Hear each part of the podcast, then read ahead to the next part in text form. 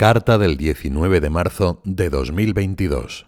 Fernando Cáriz, prelado del Opus Dei. Queridísimos, que Jesús me guarde a mis hijas y a mis hijos. Fieles, vale la pena. Con esta expresión familiar que inspiró una antigua canción, San José María nos animaba a ser muy fieles. Recuerdo con frecuencia que el 23 de agosto de 1963, en un curso de verano en Pamplona, durante un rato de tertulia con nuestro padre, cantamos esa canción. Algunos notamos que mientras nos escuchaba cantar esas palabras, nuestro padre repitió en voz baja, Vale la pena, vale la pena. Lo vimos como una expresión espontánea de su viva experiencia. Sacar la obra adelante había valido la pena.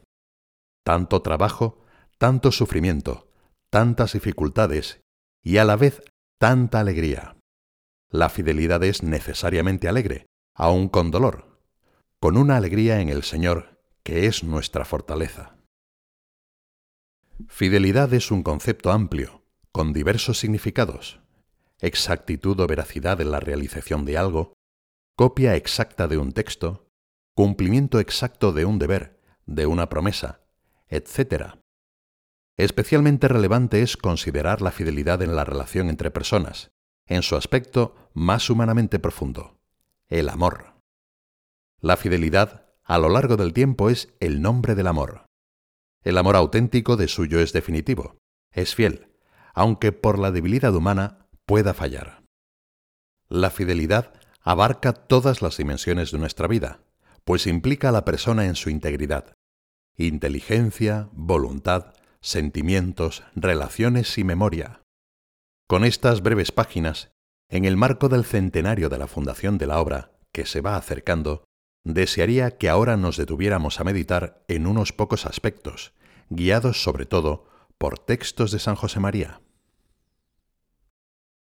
Fidelidad a la vocación, fidelidad a Jesucristo. La vocación cristiana, en todas sus particulares expresiones, es llamada de Dios a la santidad, llamada del amor de Dios a nuestro amor, en una relación en la que precede siempre la fidelidad divina. Dios es fiel. Nuestra fidelidad no es más que una respuesta a la fidelidad de Dios. Dios que es fiel a su palabra, que es fiel a su promesa. La fe en la fidelidad divina da fuerza a nuestra esperanza, a pesar de que nuestra personal debilidad nos lleve a veces a no ser del todo fieles, en lo pequeño y quizá en alguna ocasión en lo grande. Entonces, la fidelidad consiste en recorrer, con la gracia de Dios, el camino del Hijo pródigo. La fidelidad a Jesucristo exige permanecer en continua vigilia, porque no cabe confiar en nuestras pobres fuerzas. Hemos de luchar siempre, hasta el último instante de nuestro paso por la tierra. Este es nuestro destino. Necesitamos buscar perseverantemente la unión con el Señor. Buscamos y encontramos esta unión con Jesús en el trabajo, en la familia, en todo. De modo eminente en la Eucaristía, en la penitencia y en la oración. Además, no estamos solos. Contamos también con la ayuda de los demás, especialmente en la dirección espiritual personal. Agradezcamos esta posibilidad de abrir nuestra alma con sinceridad para recibir aliento y consejo en el camino de crecimiento en nuestro amor a Dios. Y donde se alimenta nuestro amor, se fortalece nuestra fidelidad. Enamórate y no le dejarás. La fidelidad se manifiesta especialmente cuando supone esfuerzo y sufrimiento. También en esto el ejemplo de nuestra Madre, la Virgen fiel, nos ilumina. Solo puede llamarse fidelidad una coherencia que dura a lo largo de toda la vida.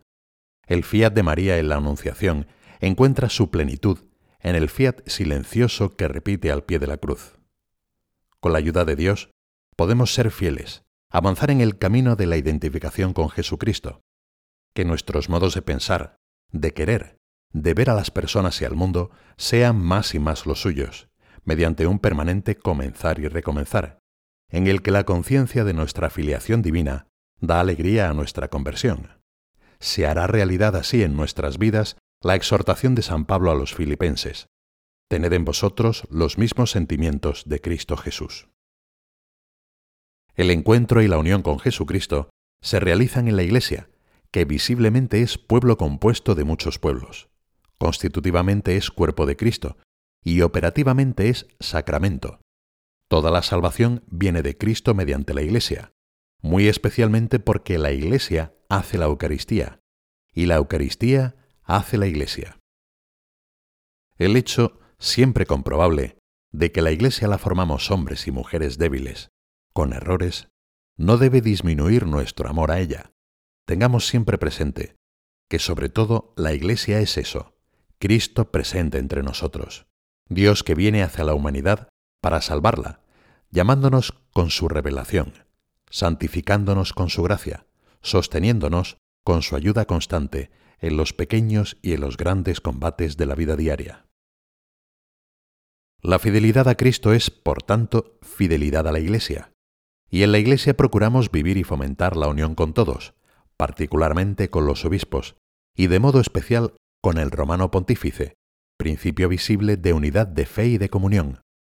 Mantengamos siempre vivo en cada uno de nosotros aquel deseo de nuestro Padre. Omnes cum petro adiesum per Mariam. La fidelidad a Jesucristo y a la Iglesia implica para nosotros la fidelidad a nuestra vocación al Opus Dei, viviendo el espíritu que hemos recibido de San José María, y que ha sido y es verdaderamente nuestro Padre en la obra. Así lo expresaba él en una antigua carta dirigida a todos sus hijos. No puedo dejar de levantar el alma agradecida al Señor, de quien procede toda familia en los cielos y en la tierra, por haberme dado esta paternidad espiritual, que con su gracia he asumido con la plena conciencia de estar en la tierra solo para realizarla. Por eso, os quiero con corazón de padre y de madre.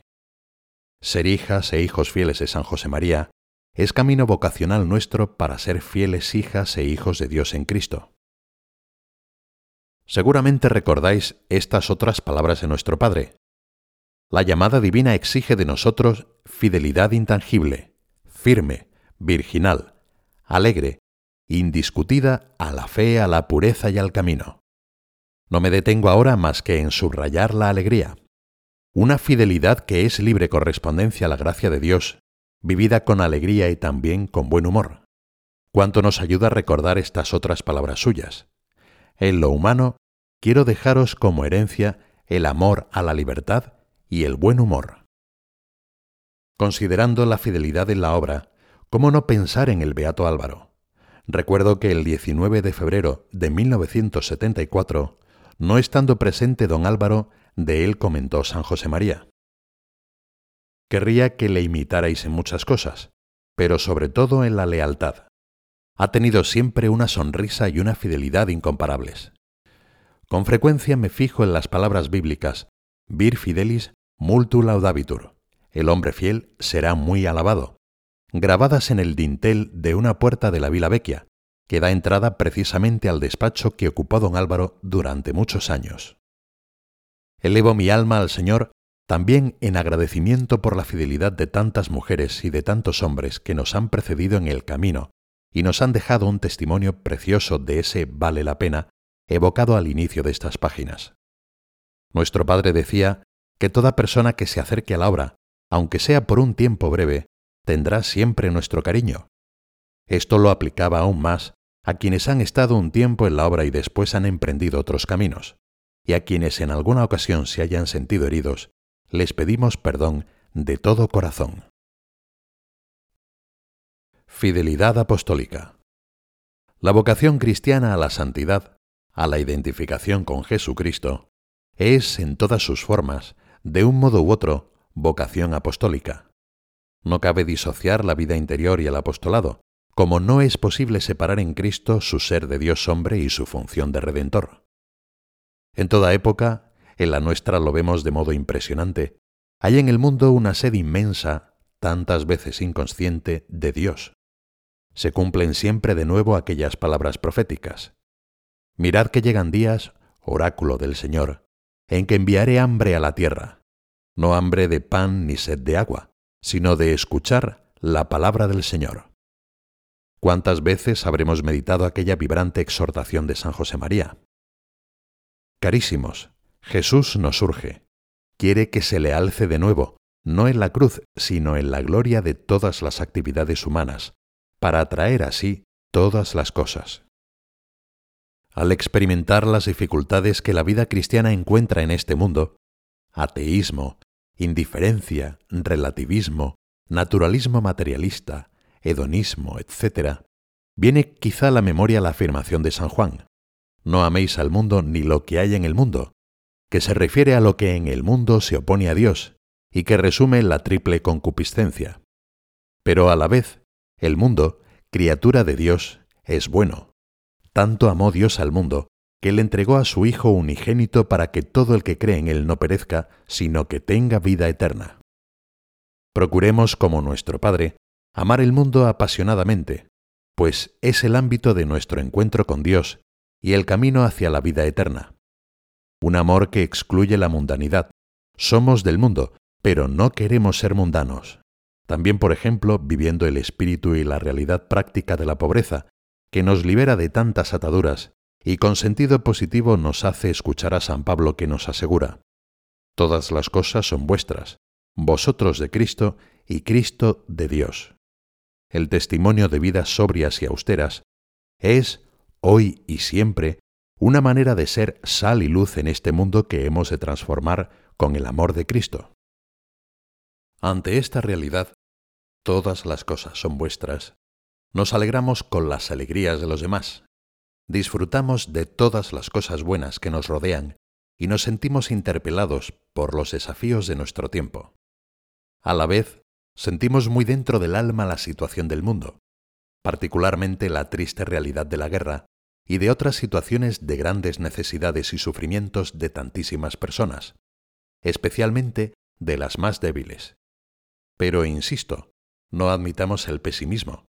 Al contrario, actualicemos la fe en la vitalidad del Evangelio, que es fuerza de Dios para la salvación de todo el que cree, y la fe en los medios, oración, mortificación, Eucaristía y trabajo. Mantendremos entonces una visión esperanzada del mundo. La fe es base de la fidelidad, no confianza vana en nuestra capacidad humana, sino fe en Dios, que es fundamento de la esperanza. Dios es el fundamento de la esperanza, pero no cualquier Dios, sino el Dios que tiene un rostro humano y que nos ha amado hasta el extremo, a cada uno en particular y a la humanidad en su conjunto. Escuchemos de nuevo a nuestro Padre. Si sois fieles, como fruto de vuestra entrega callada y humilde, el Señor, por vuestras manos, obrará maravillas. Se volverá a vivir aquel pasaje de San Lucas, regresaron los setenta y dos discípulos llenos de gozo, diciendo, Señor, hasta los demonios mismos se sujetan a nosotros por la virtud de tu nombre. Fidelidad a la vocación y vida ordinaria. En la vida de cada uno puede haber, de vez en cuando, circunstancias fuera de lo común, pero sabemos bien que la unión con el Señor, y con Él, nuestra misión apostólica, han de realizarse fundamentalmente en la vida ordinaria. Familia, trabajo profesional, amistades, deberes sociales. Ese es el principal lugar de nuestro encuentro con Dios, nos recordaba don Javier en una de sus primeros escritos. Encontrar al Señor en todo el devenir de cada jornada supone descubrir el valor de lo pequeño, de las cosas pequeñas, de los detalles en los que tantas veces podemos manifestar el amor a Dios y el amor a los demás. El mismo Jesús nos ha dicho, quien es fiel en lo poco, también es fiel en lo mucho, y quien es injusto en lo poco, también es injusto en lo mucho. Una fidelidad en lo poco que el Señor premia con la grandeza de su misma alegría. La propia experiencia personal nos muestra que esta fidelidad en lo poco no es una poquedad.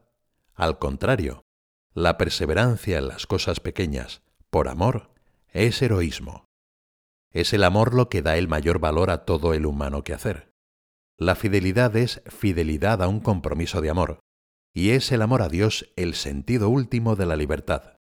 Esta libertad de espíritu da la capacidad de amar lo que hay que hacer, también cuando supone sacrificio, y entonces se puede experimentar lo que Jesús nos asegura. Llevad mi yugo sobre vosotros y aprended de mí, que soy manso y humilde de corazón y encontraréis descanso para vuestras almas, porque mi yugo es suave y mi carga ligera. Y San Agustín explica, en aquello que se ama o no se siente la dificultad, o se ama la misma dificultad. Los trabajos de los que aman nunca son penosos.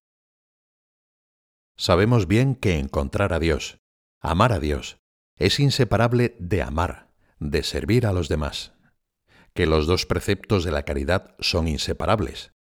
Con nuestro amor fraterno, que es señal cierta de vida sobrenatural, construimos nuestra fidelidad y hacemos más alegre la fidelidad de los demás. Sabemos que hemos pasado de la muerte a la vida porque amamos a los hermanos. ¿Con qué fuerza San José María nos anima a vivir la fraternidad? Corazón, hijos míos, poned el corazón en serviros. Cuando el cariño pasa por el corazón sacratísimo de Jesús y por el dulcísimo corazón de María, la caridad fraterna se ejercita con toda su fuerza humana y divina.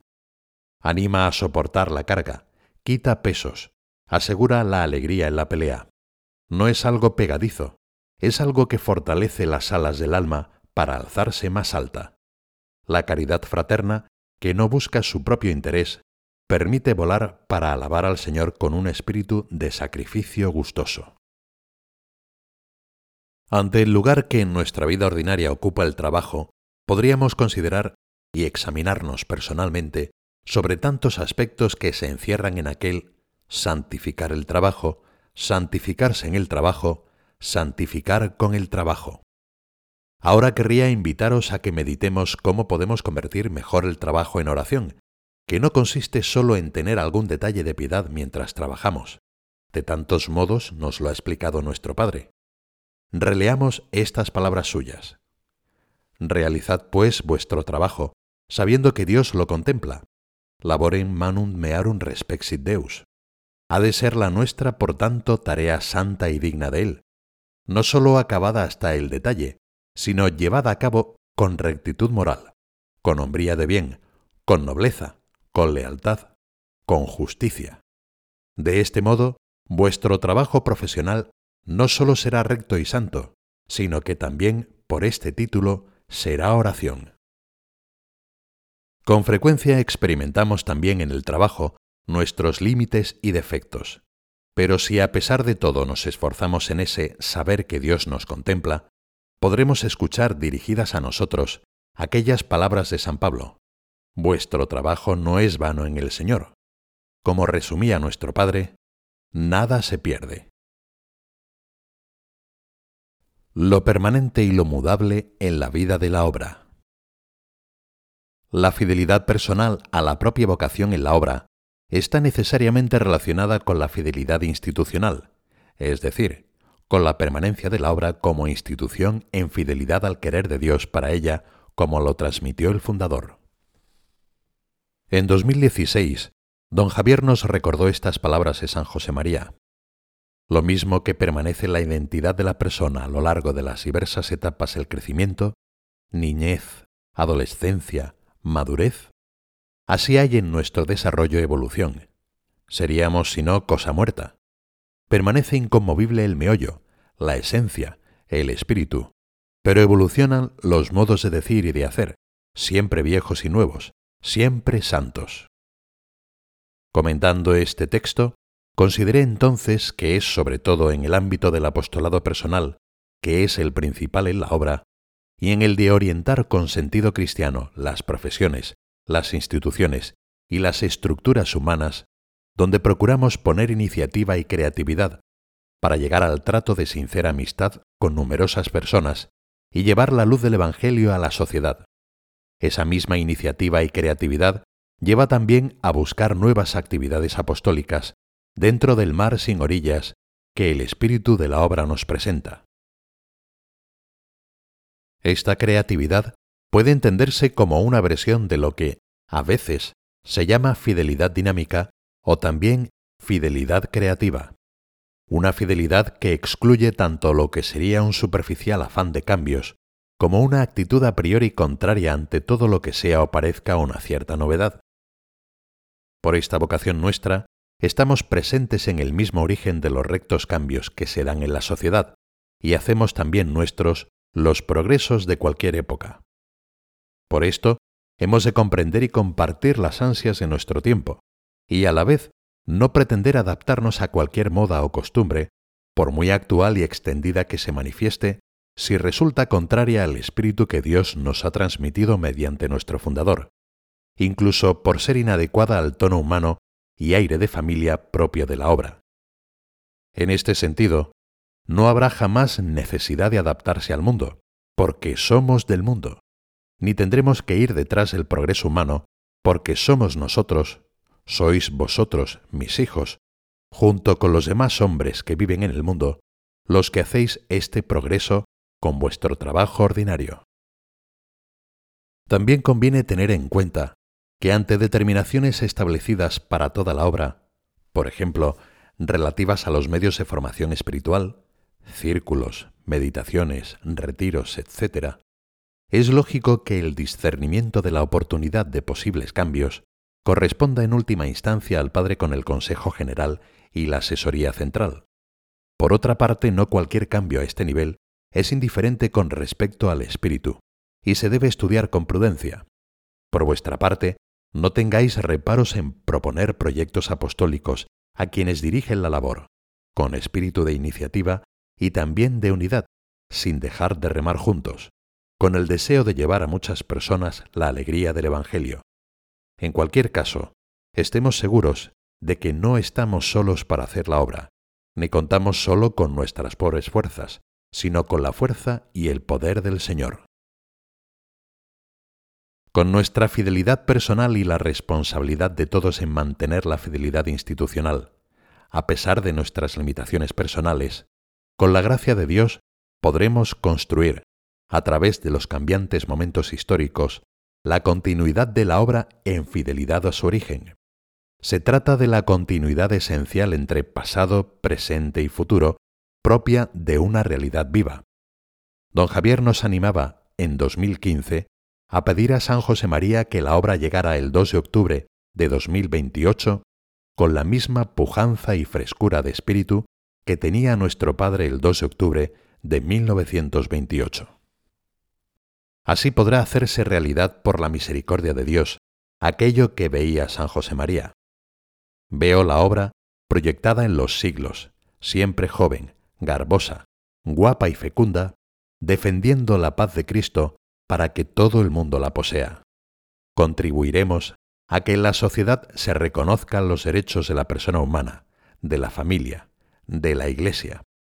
Nuestra labor hará que disminuyan los odios fraticidas y las suspicacias entre los pueblos, y mis hijas y mis hijos, fortes sin fide, firmes en la fe, sabrán ungir todas las heridas con la caridad de Cristo, que es bálsamo suavísimo.